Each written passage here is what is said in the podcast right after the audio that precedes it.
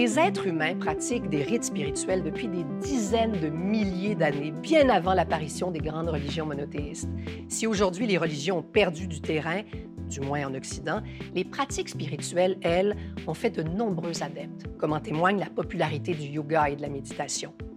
Dans cet épisode, on se demande si la spiritualité est un besoin fondamental chez l'être humain. Peut-on vivre sans spiritualité? Pour étudier ces questions avec nous, nos invités, Deirdre Mentel, qui a exploré diverses pratiques spirituelles, et puis Jonathan Riopel, qui est professeur de méditation, mais aussi coach de vie.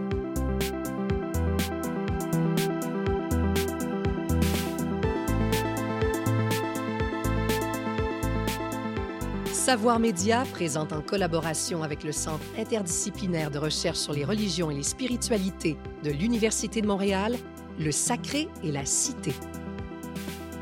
Peut-on vivre sans spiritualité?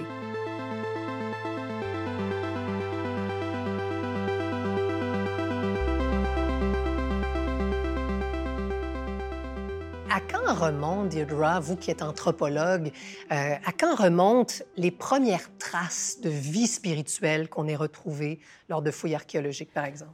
Bon, c'est débattu encore, mais il y a les premières expressions de pensée abstraite dans des dessins dans une caverne qui se trouve en Afrique du Sud, à Bloomboss, qui donne l'idée d'un imaginaire.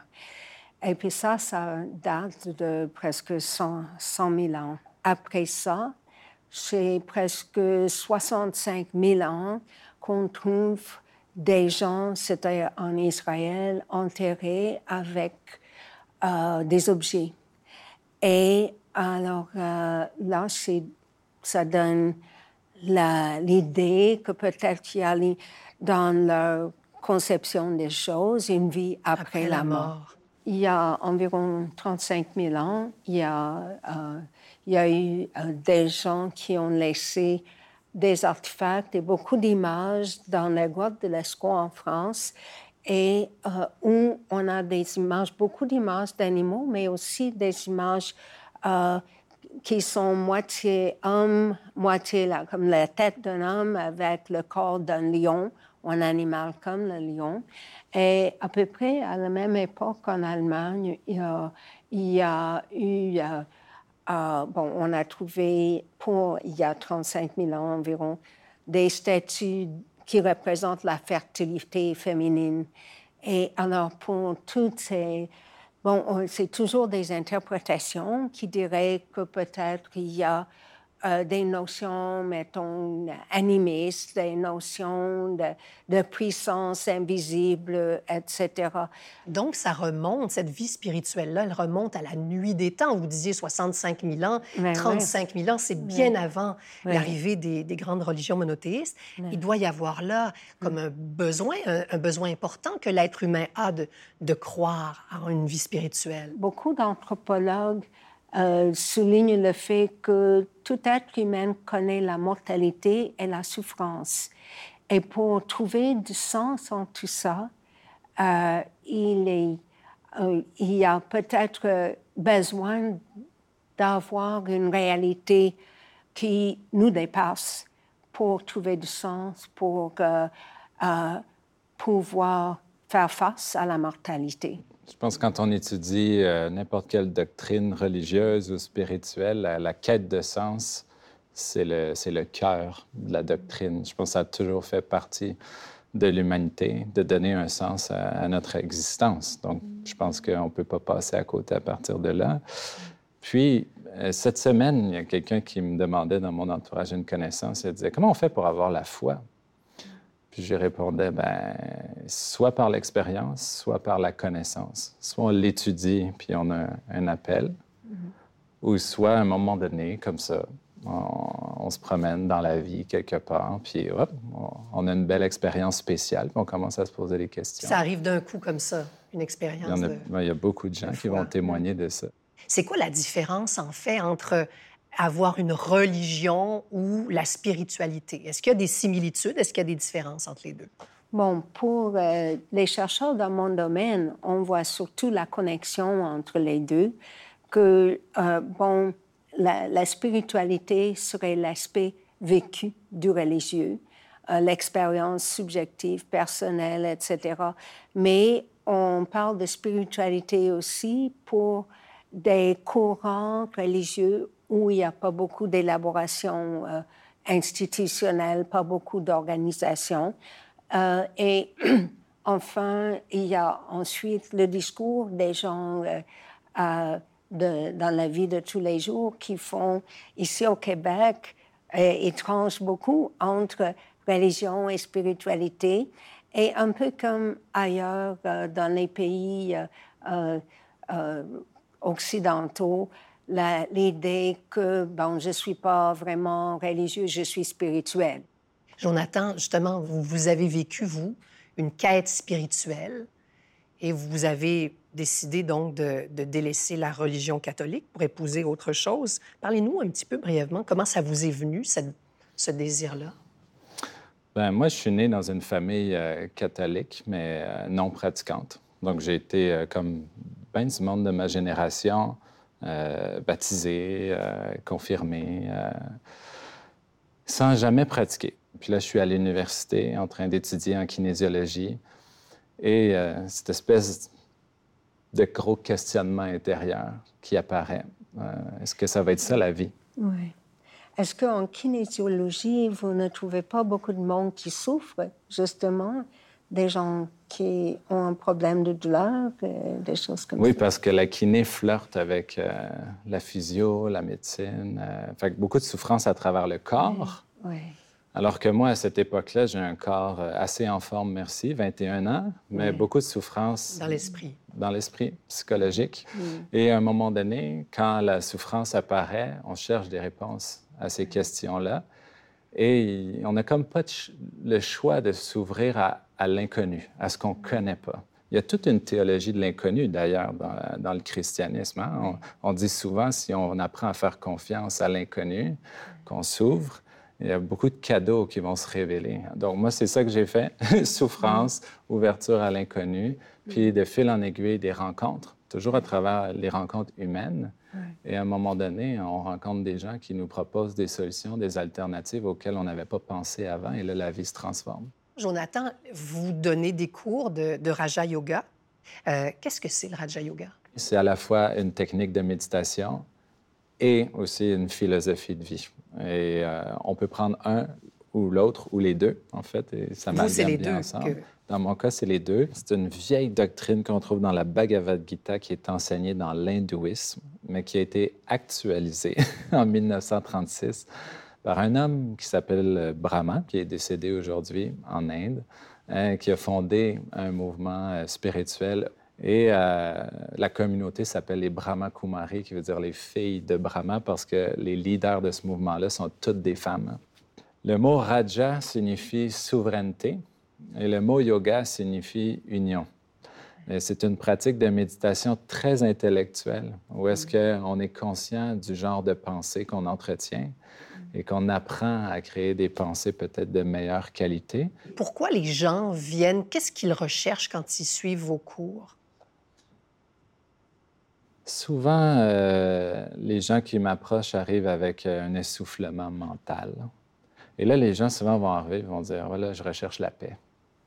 Et dans ma tête, je pense que d'apprendre à méditer, ça peut m'amener là. Et d'ailleurs, même la médecine le, propose beaucoup, là, avec euh, toute l'apparition de la pleine conscience aux États-Unis dans les années 60, 70 avec John Kabat-Zinn, prescrivent la méditation. Donc là, si la science l'endosse, plus accessible, intéressant, et euh, ben, c'est ça, les gens arrivent, euh, ouais, j'aimerais apprendre à méditer pour me calmer, puis éprouver un sentiment de bien-être. Euh, la génération, par exemple, de mes parents ou la, génération des, baby-boomers, euh, plusieurs d'entre eux ont, rejeté la religion catholique. Hein. On a dit, c'est fini, je rentre plus dans une église. pour certains, c'est même viscéral. Euh, et en même temps, on s'est ouvert à d'autres formes de spiritualité venues, par exemple, d'Orient. Donc, c'est intéressant. Sur le terrain, on rencontre les gens de la génération des boomers qui se disent allergiques à la religion, mhm. euh, mais en quête spirituelle quelconque. Et puis, Euh, je dirais que souvent, les gens font équivalence entre clergé, hiérarchie, dogme et religion, euh, ou carrément entre catholicisme. Euh, on a rencontré des gens dans une recherche que j'ai dirigée qui a été à l'échelle de la province de Québec et qui a touché 230 plus de groupes différents. Nous avons trouvé des gens dans des églises évangéliques, un courant chrétien, qui voyaient le catholicisme comme la religion irrégétée et euh, le christianisme évangélique comme la spiritualité. Mm-hmm. Donc, cette euh, polarité religion spirituelle a beaucoup d'interprétations différentes et beaucoup de connotations différentes. Pour un anthropologue ou un sociologue, les deux sont interreliés. Les spiritualités qu'on connaît puisent dans des religions pour les différents éléments. Donc, pour, un chercheur, du point de vue d'un chercheur, c'est pas euh, tranché au couteau. C'est pas aussi tranché que ça. Aussi dans des euh, religions comme euh, le catholicisme ou l'islam, il y a des spiritualités à l'intérieur de ces foi. on a trouvé beaucoup de communautés spirituelles catholiques au Saguenay, par exemple, plus qu'une trentaine, où les gens vivaient presque parfois de manière communale, mais qui s'investissaient dans certaines dévotions, sont toujours catholiques en règle et tout ça, mais qui ont une spiritualité qui est propre à leur groupe. Mais vous dites, euh, vous en parlez avec euh, Alain Parfait. C'était à quelle époque, ça? Bon, c'était... Euh, ça existe toujours. C'est toujours... C'est maintenant. La, la, recherche a été effectuée entre environ 2006 2018, un peu plus que dix ans. Ce que je remarque, par exemple, je prends l'exemple de mes parents qui sont dans la soixantaine. Jusqu'à tout récemment, moi, je croyais qu'ils ne pratiquaient rien, aucune spiritualité, rien. Puis, à un moment donné, j'ai demandé à mon père, puis il m'a dit ah, Je fais la prière encore de temps en temps. Puis, mon père fait partie de cette génération-là qui a rejeté la religion. En même temps où on est à une époque d'industrialisation et, et, tout le monde s'est tourné vers le capitalisme hein, aussi, d'une certaine façon. Certains ont continué de préserver cet équilibre-là. Euh, puis, en même temps, ben, on, arrive aujourd'hui avec, euh, je pense que même si on a mis de côté la tradition à un certain moment, le besoin est resté là. Donc, les gens, je pense, de façon individuelle, ont continué de se faire vivre une forme d'expérience. Puis je pense que dans le langage populaire, quand on parle de spiritualité, c'est de dire on peut s'éloigner de la tradition, s'éloigner de la doctrine, mais conserver l'expérience de la relation à soi, à nous et à plus grand que soi. Une personne sur quatre au Canada dit n'être affiliée à aucune religion. Et ce nombre est en constante progression depuis des décennies. Mais qu'est-ce que ça veut dire exactement n'être affilié à aucune religion? Et est-ce qu'on peut mener une vie riche et pleine de sens sans nécessairement avoir de religion ou voire même de pratiques spirituelles? Deirdre, si on prenait euh, une photo du Québec d'aujourd'hui, hein, dans toute la pluralité religieuse, à quoi ressemblerait le portrait de cette vie religieuse des Québécois aujourd'hui? Wow, ça serait vraiment une peinture impressionniste euh, parce que c'est il y a tellement de fluidité il y a les gens qui fréquentent différentes traditions, différents courants spirituels. Les, pourcentages que j'entends comme identification catholique varient entre 75 et 80. Ça, c'est leur identification. Ça ne veut pas dire pratique. Et au fait, au Canada, les Québécois, selon toutes les études sont les moins pratiquants, et pas seulement pour le catholicisme.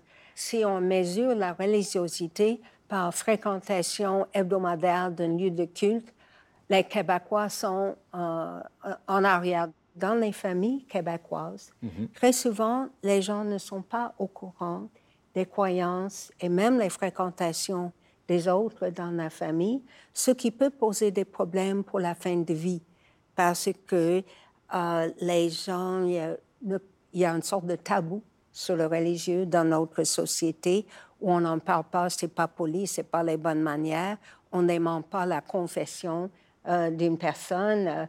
Euh, on entend souvent dire c'est personnel. Mm. À quel point c'est personnel, à quel point c'est pas collectif aussi? Mais je suis très intéressée. Comment est-ce que ça pourrait se traduire, ce genre de conflit-là, au moment de la mort? C'est que euh, une personne gravement malade à l'hôpital, parfois, veut un accompagnement spirituel ou veut parler avec quelqu'un de leur foi personnelle et alors elles ne sont pas toujours euh, que la famille va comprendre et alors euh, ils peuvent sentir une grande, grande solitude. Euh, aussi, j'ai rencontré des gens qui passaient beaucoup de temps dans tel ou tel groupe, mais qui n'osaient pas en parler en famille. Ils avaient peur de chicane, peur d'être mis en ridicule, mm. euh, surtout pour les courants moins connus.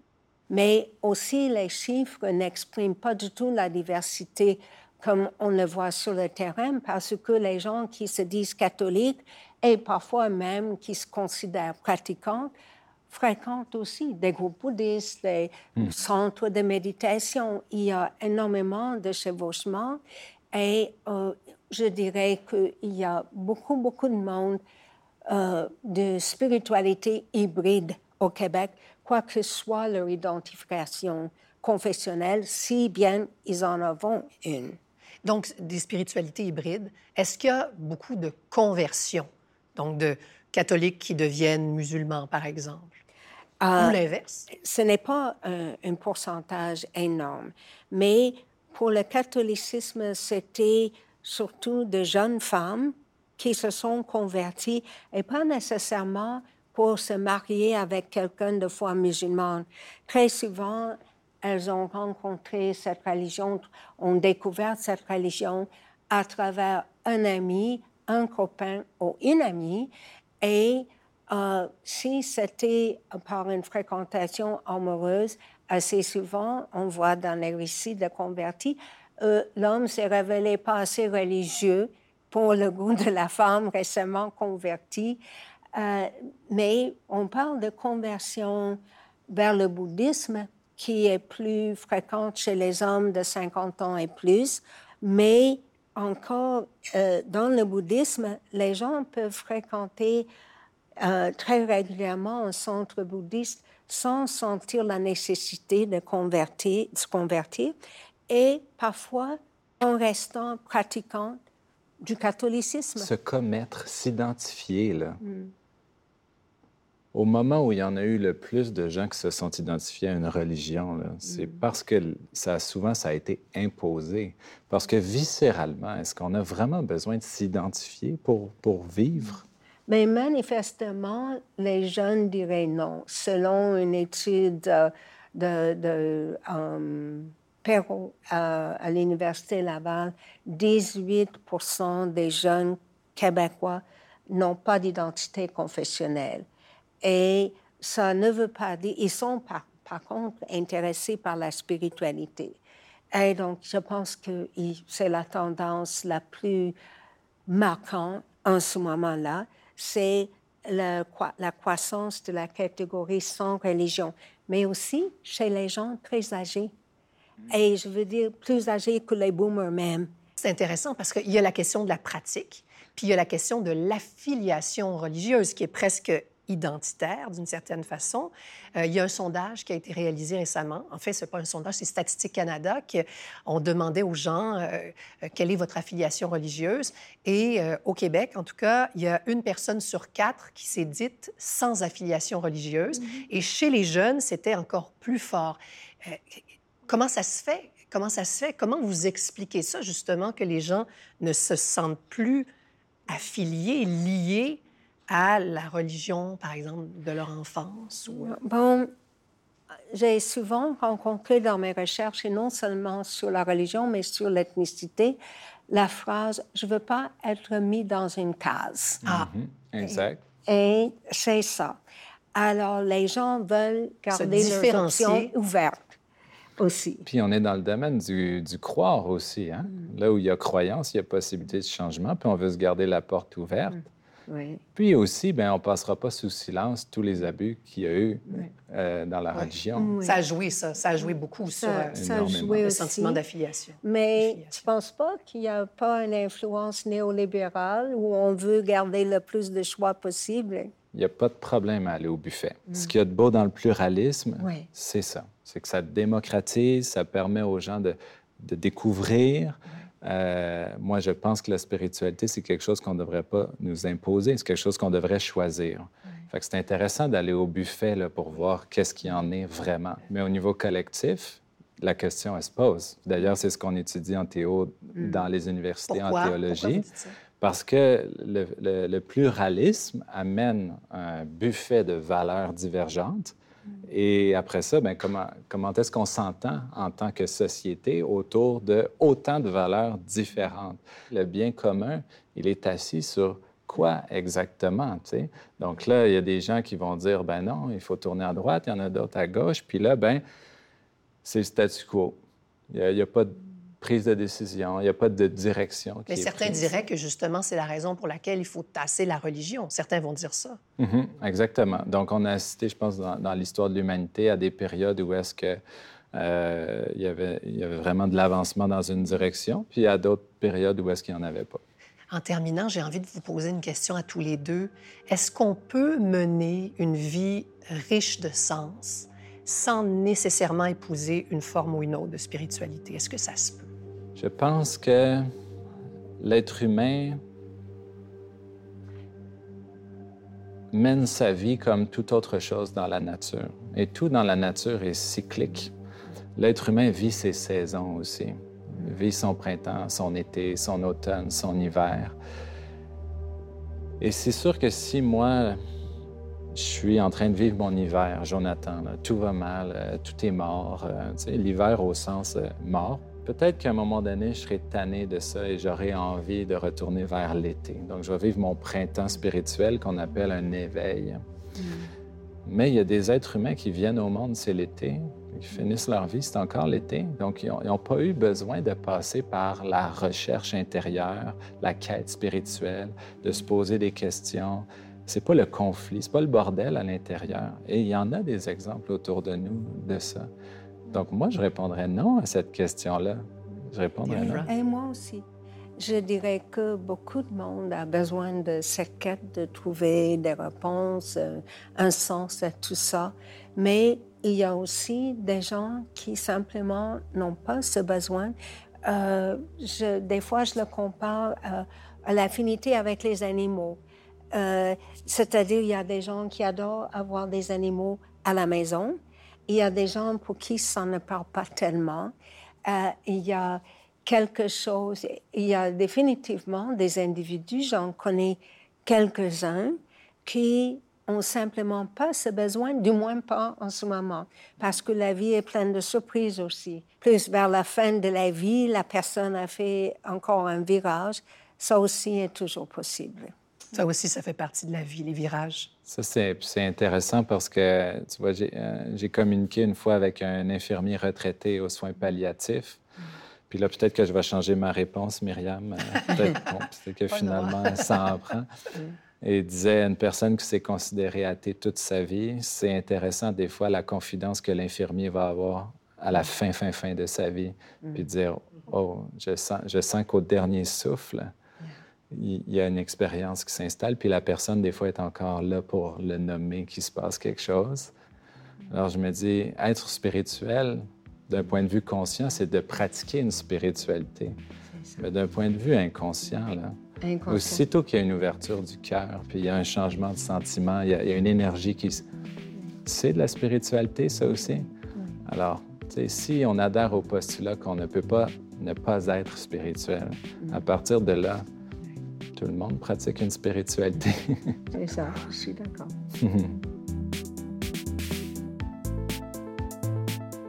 Nos invités aujourd'hui étaient Deirdre Mentel, professeure au département d'anthropologie et membre du Centre interdisciplinaire de recherche sur les religions et les spiritualités de l'Université de Montréal, et Jonathan Riopel, enseignant en méditation. Animation, Myriam Wojcik. Réalisation, Sébastien Goyette. Recherche, Catherine Baudouin et Hélène Laurin. Prise de son, Christophe Morel, Technicium Rec Inc. Production déléguée, Anne-Marie Simard. Direction générale et production exécutive, Nadine Dufour. Cette émission est disponible à la télé, en ligne et en balado-diffusion. Elle est produite avec la participation financière du Centre interdisciplinaire de recherche sur les religions et les spiritualités de l'Université de Montréal et en partenariat avec le gouvernement du Québec.